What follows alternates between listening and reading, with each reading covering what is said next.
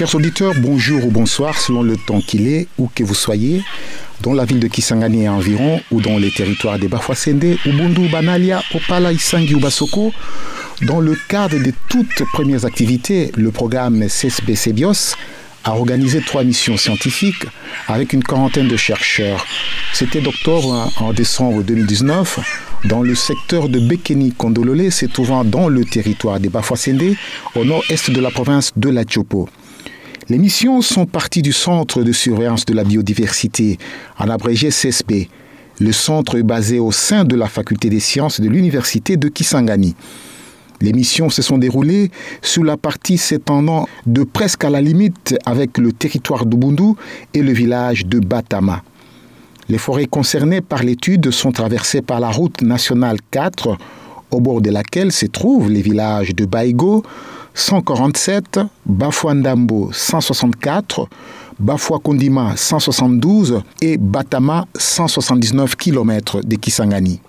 C'est Kondima qui a servi de base à la deuxième mission. Jean Paramoto.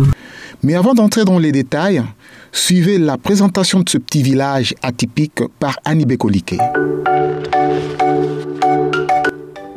Situé au cœur de forêts mixtes, le village est bordé de cases dénudées, basses, homogènes tout en stick et terre battue et au toit des feuilles flétries par l'action du soleil. Le tiers des cases vermoulues et désertées, à la merci des herbes, témoigne d'un passé animé de trafic. Mesurant un bout de la route, Bafakondima fait partie des tant d'autres villages typiques sur la route nationale numéro 4 qui va de la ville de Kisangani vers le nord-est congolais. Il y a 38 ans, apeuré par d'étranges morts en cascade, tout le monde déménagea de 2 km au sud. La course aux pierres précieuses des années 90 avait drainé pas mal de monde. L'Eldorado vit les temps d'un rêve, laissant la place à un village fantôme. L'ancien pôle d'attraction en est réduit ses jours en une vingtaine de ménages, pour la plupart jeunes, mais visiblement pauvres. Grâce aux pièges, aux chiens et fusils de chasse, les rares mets quotidiens sont faits de viande de brousse. Pour trêve de mai, tout y passe avec du riz et de la banane plantain comme du manioc doux, issu des champs d'à peine un hectare à la merci des insectes ravageurs. Si la viande de brousse venait à manquer, l'on se contente par exemple de la banane bouillie, sans ou avec pour seul mets des noix de palme bouillies, voire tout simplement du riz sans mets. Des nuits silencieuses, les chercheurs n'attendaient jamais le bêlement de chèvres, mais que les coquelicots du petit matin, le caquettement de poules et rarement les aboiements, les cris d'amas ou la musique d'une enceinte portative. À l'aube, les ronronnements des automobiles s'approchant et s'éloignant d'un bout à l'autre de l'Est congolais. Pour une fois qu'une marchande a débarqué dans ce village où tout le monde connaît tout le monde, les consommateurs s'y sont mis de façon bien discrète dans une orgie faite de chanvre et d'alcool frélaté au moyen de la bourse obtenue de la chasse interdite et de la fraude de bois ou du travail de guide auprès des chercheurs.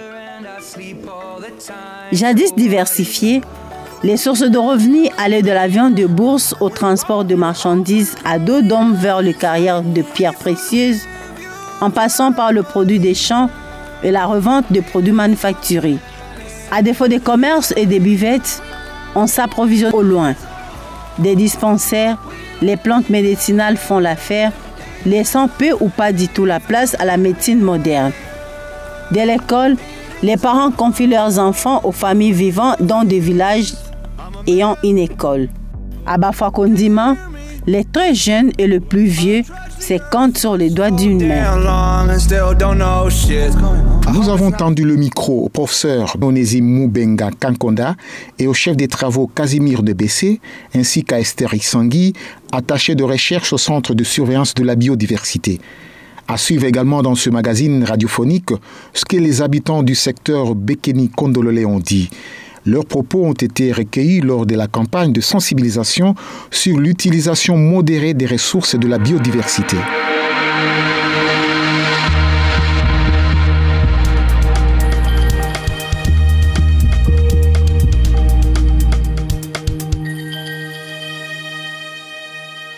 Biodiversité, faune, flore, développement durable, autant des mots savants.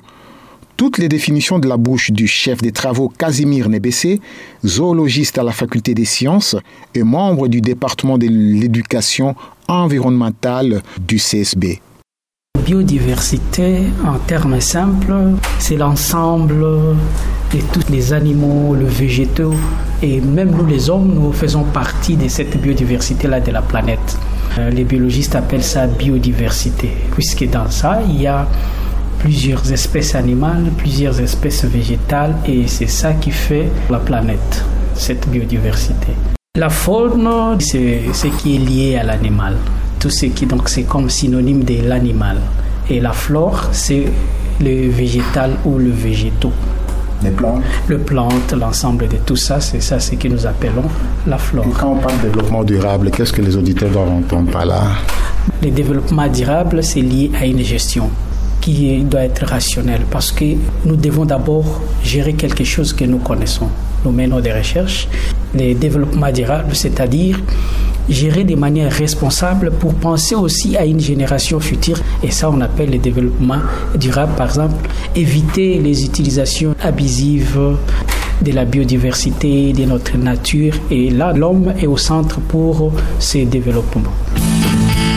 Solidarité, biodiversité, agriculture bio, réduction des déchets, réchauffement climatique. Tout le développement durable est sur Radio Campus. Radio Campus, Radio Campus. Le professeur Onésime Moubenga Kankonda porte une double casquette. D'abord, coordonnateur du programme CSBC BIOS. Ensuite, comme entomologiste, en fait, un spécialiste des insectes.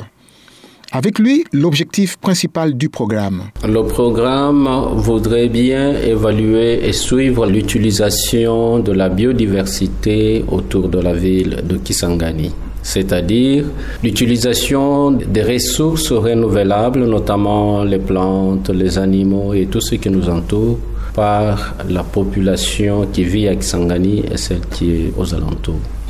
Le programme avait euh, organisé trois missions scientifiques dans les forêts de la Condima. Expliquez-nous, professeur, en quoi avait consisté chacune des trois missions. Pour mieux comprendre euh, un problème, il faut observer avant de commencer à imaginer des solutions.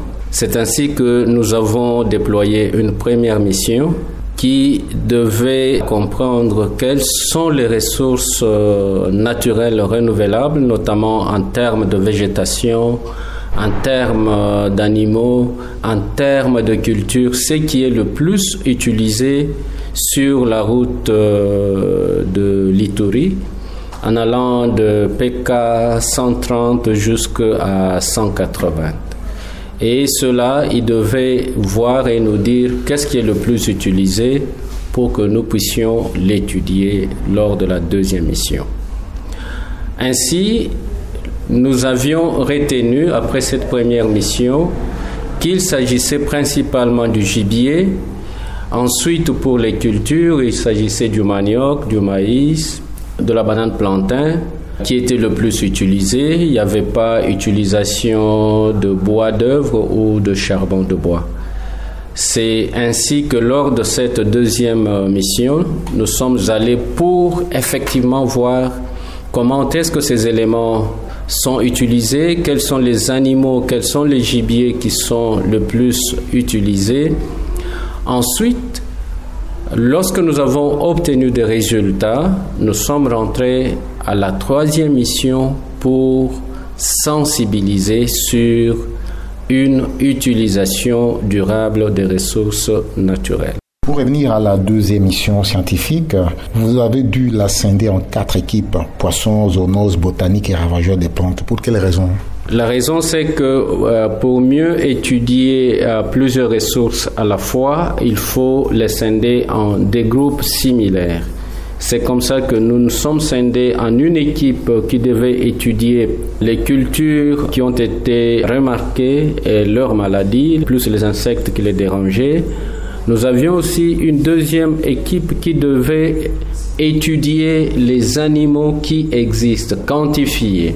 jusqu'à quel niveau ils sont abondants ou ils sont rares pour que nous puissions orienter les séances de sensibilisation. Ensuite, nous ne connaissons pas les poissons qui sont là-bas. C'est ainsi qu'il y a eu une équipe qui devait étudier, aller voir ce qu'il y a dans les eaux de cette contrée-là. Et enfin, nous savons qu'aujourd'hui, il y a un risque réel que des maladies qui se retrouvent dans les animaux puissent être transmises vers les hommes. C'est ainsi qu'il y a eu euh, cette équipe de zoonoses, c'est-à-dire une équipe qui devait voir s'il existe des maladies qui sont sur les tissus animaux et qui puissent affecter les consommateurs de ces animaux.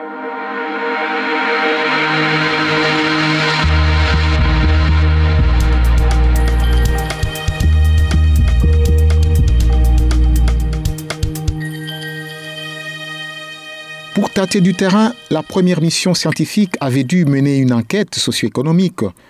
Une scientifique qui avait pris part nous explique les efforts vains fournis par les autochtones pour réduire le massacre des bêtes.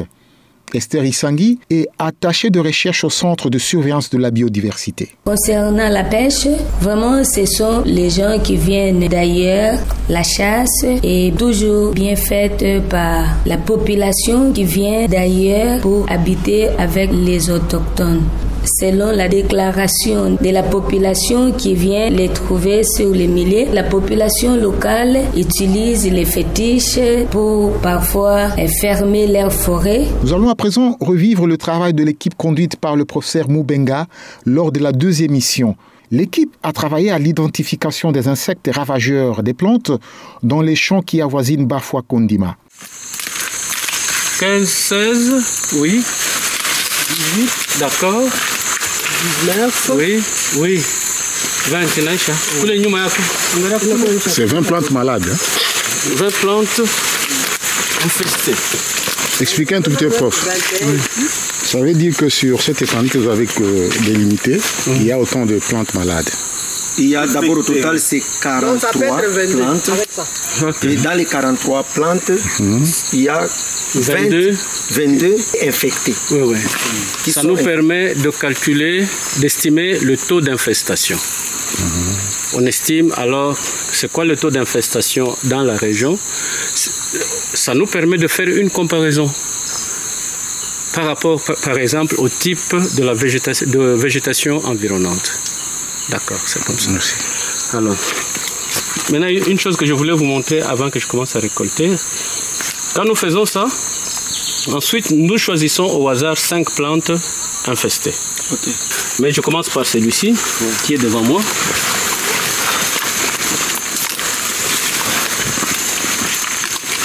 Un autre signe important que vous pouvez voir, quand vous voyez, il y a tout ça, puis il y a vous voyez cette lentille, c'est-à-dire il est dedans, il est sur le point, c'est déjà une chrysalide qui a préparé sa sortie en tant que papillon. Ok. Ok. Voilà, j'ouvre. Voilà. On pense qu'on on peut facilement trouver là-dedans une chenille. Alors on, on commence mollo mollo à décortiquer, voir combien de chenilles, parce que Voilà. cela va nous permettre de calculer la densité, le- non seulement le taux d'infestation, mais la densité de population par plante. On est un peu méticuleux, on, les cherche un à un. Ça veut dire que l'infestation de ces champs date d'un peu plus longtemps. À première vue, tous les champs visités présentent des plantes aux feuilles jaunies délavées et pendantes à des tiges étriquées retenues par des racines qui sortent de la terre. Professeur Moubenga. Ah, c'est dommage, euh, dans la contrée où nous avons travaillé, c'est vrai, on fait de l'agriculture, mais on ne la fait pas de manière à ce qu'elle puisse supporter la vie des habitants. Très peu de, gens- de- de gens font l'agriculture. Par exemple, autour du champ, où nous, euh, de- plutôt de, de l'aire où nous étions installés, 172 km. 172 km effectivement, nous n'avons visité que 9 champs.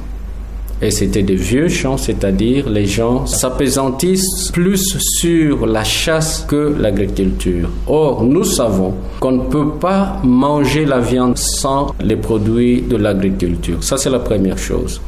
La deuxième chose, c'est que les cultures qui sont pratiquées, notamment le maïs et le manioc, souffrent de certaines affections. Pour le maïs, ce sont les chenilles foreuses qui creusent dans la tige et réduisent le rendement. Et pour le manioc, c'est principalement la virose qui dérange beaucoup. Et le calendrier euh, agricole, est-ce qu'ils le connaissent, les paysans? Non, Honnêtement, il faut dire que dans cette zone, en termes d'agriculture, nous, en tant que programme d'études de la biodiversité, nous ne pouvons pas nous verser directement dans ce domaine d'agriculture, mais nous pouvons transférer ces informations aux organismes attitrés pour qu'ils puissent sensibiliser cette population à l'agriculture et à bien gérer les dates, le calendrier agricole. Par exemple, nous nous sommes rendus compte que la plupart des gens sèment une seule fois au mois d'avril et ils attendent jusqu'à la fin de l'année. Donc il y a moins de produits agricoles à attendre de cette population-là.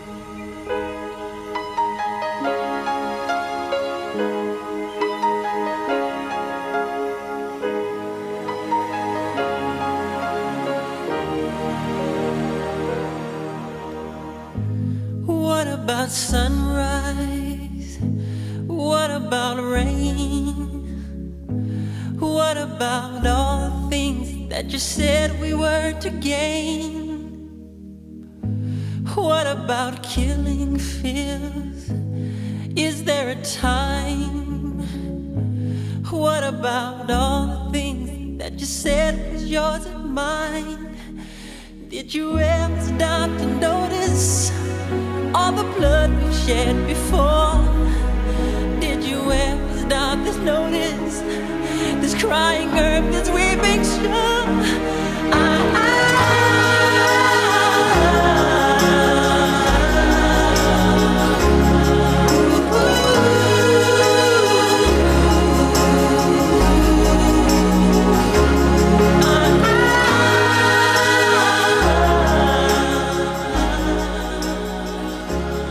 Les rapports établis par les chercheurs et la demande des populations s'accordent. Il faut sensibiliser les populations du secteur de Bekeni Kondololé. C'est ainsi qu'une équipe de sept personnes s'est rendue dans le secteur pour sensibiliser les leaders communautaires, les femmes, les agents de l'État et les autorités coutumières. Au menu, expliquer aux populations locales l'objet des trois missions, susciter le débat sur l'usage des produits des forêts et convenir des pistes de solutions à l'exploitation excessive de la viande de brousse. La sensibilisation a eu lieu à Baïgo, 147 km, chef-lieu du secteur et dans les villages de Bafouandambo, Bafouakondima et Batama, respectivement à 164, 172 et 179 km sur la RN4 au nord-est de la ville de Kisangani. Ici et là, les plaintes ont été les mêmes en reconnaissant la responsabilité du trafic de viande de brousse à deux niveaux. D'abord, la dépendance totale des autochtones au trafic, la chasse et les champs, c'est tout ce que les gens savent faire ici. Il n'y a pas de travail de bureau. Toutes les couches sociales ne pratiquent que la chasse et la culture des champs.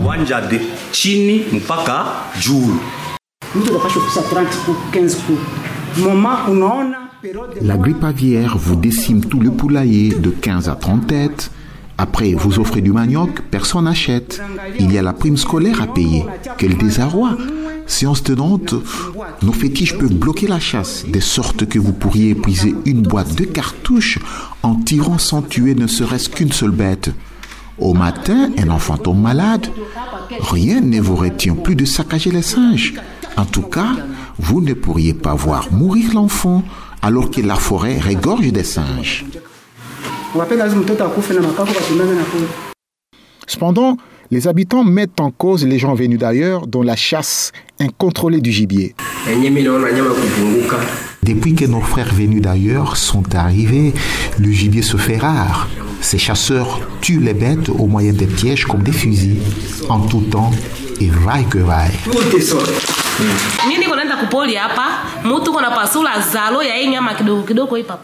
En forêt, j'ai vu quelqu'un tracer pas moins de 500 mètres. Rien que pour attraper les tout petits gibiers. Que voulez-vous du moment qu'il a choisi d'habiter ici? Le chasseur du village au motif qui décime nos bêtes? Vu que nous sommes de coutumes différentes, nous n'arrivons pas à nous mettre d'accord.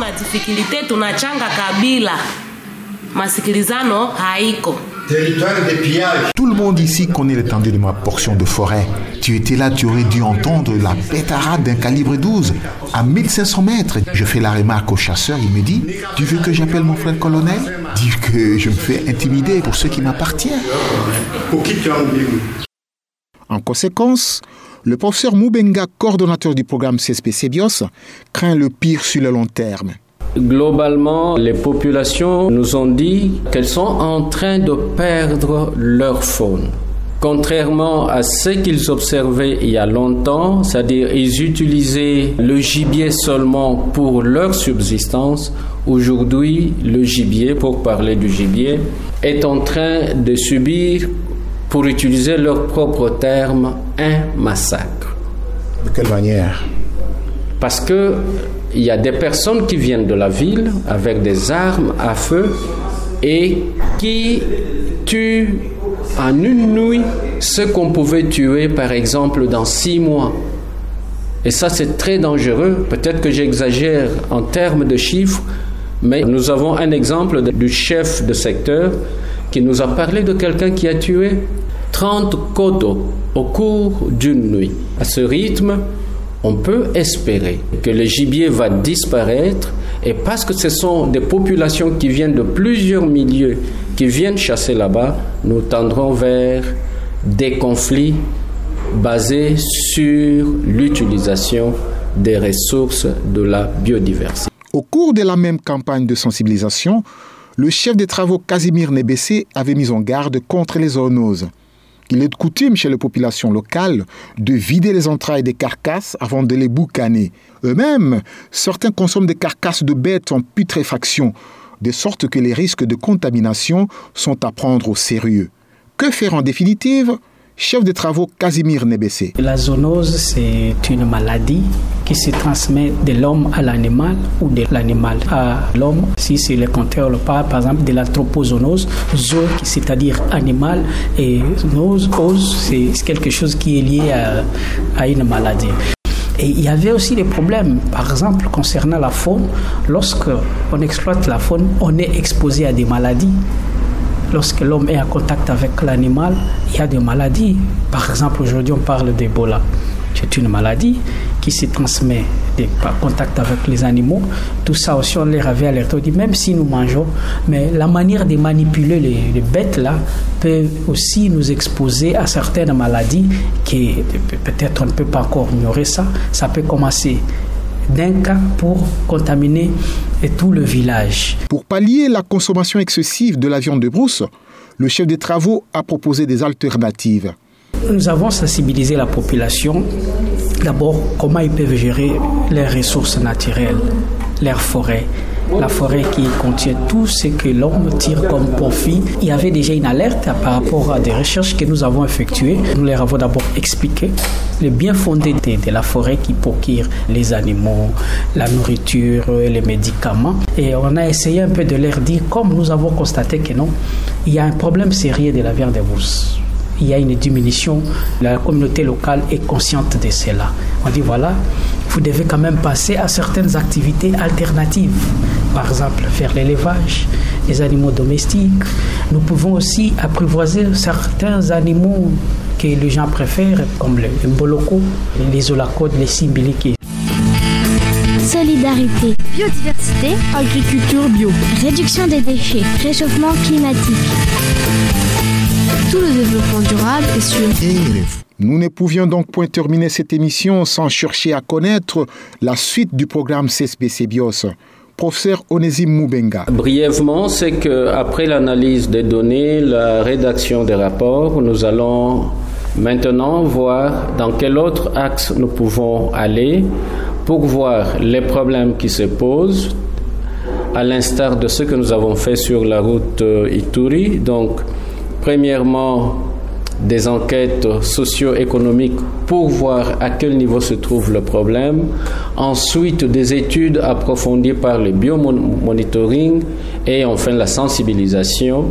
Ça, c'est ce que nous allons faire encore au cours de l'année 2020, mais l'axe reste à déterminer. Merci, professeur. C'est à moi de vous remercier.